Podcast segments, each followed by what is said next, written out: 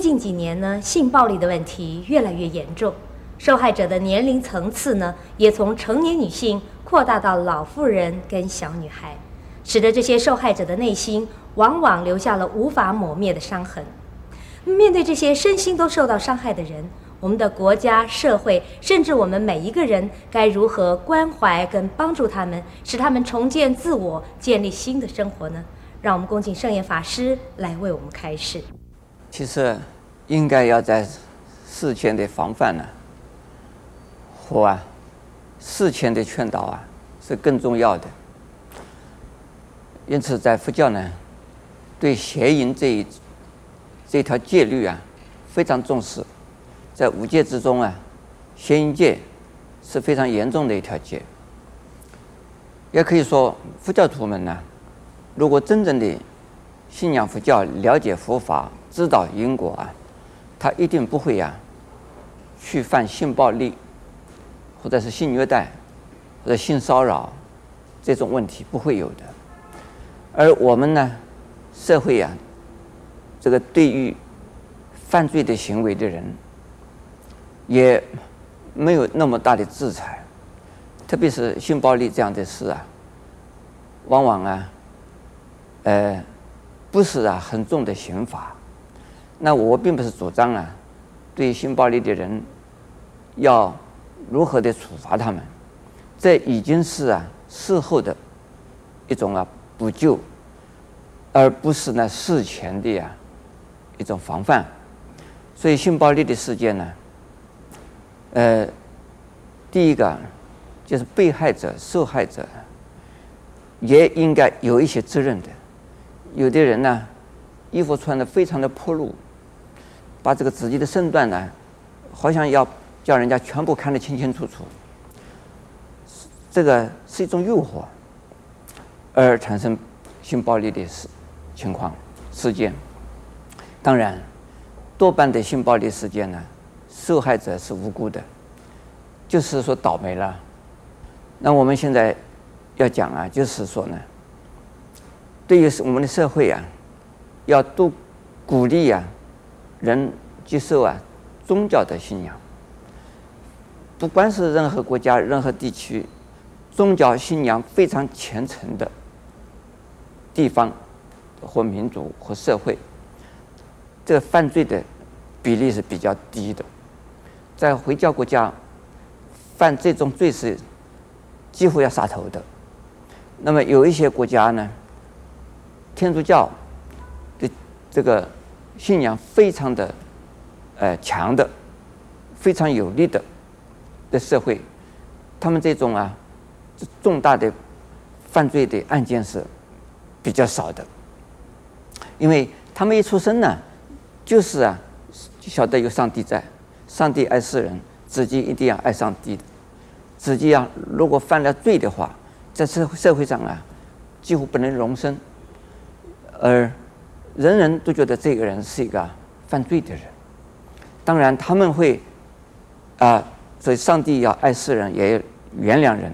可是呢，犯了罪的人就是犯了罪的人，所以谁都不愿意啊，自己去以身试法而去犯罪的。对佛教来讲，佛教徒这个非常有强烈信仰的佛教徒啊，他不会去做这种事的，因为他这个是不智慧也不慈悲。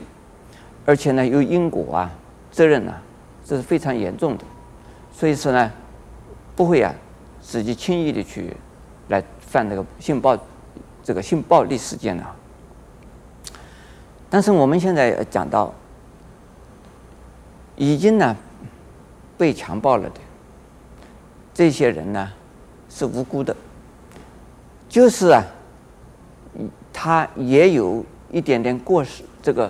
诱惑的诱惑人的一种过过失，但是呢，他并没有一定要叫人家强暴他，他只是表现出让人家看到他而已啊。他有诱惑的诱引诱人，并没有引诱人家叫强暴啊。他并不是故意要叫人家强暴他，所以像这种情形呢，我们对被强暴的人呢，如果知道了的话，应该呀要慈悲他，要帮助他。要保护他们。第一，不要替人家宣扬啊；第二，你要安慰、帮助这一些被强暴了的人。第三呢，如果说是有其他的人在传、在说、在评头评脚的说某某女孩子啊、某某人呢、是被强暴了，那请他们不要说，这究竟说的是什么意思？这是人家已经是啊受害了，你还在给他传播啊他的受害的情况啊，你是不道德的。心中啊要为他念佛啊，心中啊要为他祈祷，心中啊要为他发愿回向啊，愿他的心里边呢这种啊呃被强暴的心理上的阴影呢早日能够啊。恢复健康啊！不要再想他，这是一种，这是对我们呢要帮助那一些人。另外呢，就是已经被强暴了的人，不管他是啊有妇之夫，或者是少女，甚至于是啊老祖母，他心理上的创伤，一定要想办法给他弥补的。释迦牟尼佛曾经有这样一个例子，对于这么一个判断，有一个。比丘尼呀，已经证了阿罗汉果，结果呢，他因为不小心啊，就被色狼啊强暴了。这个比丘尼本能够有性行为的，因此大家都在指责他，嗯，某某比丘尼啊，他犯了戒嘞。后来到了佛前去，佛说他是我罗汉，他没有犯罪。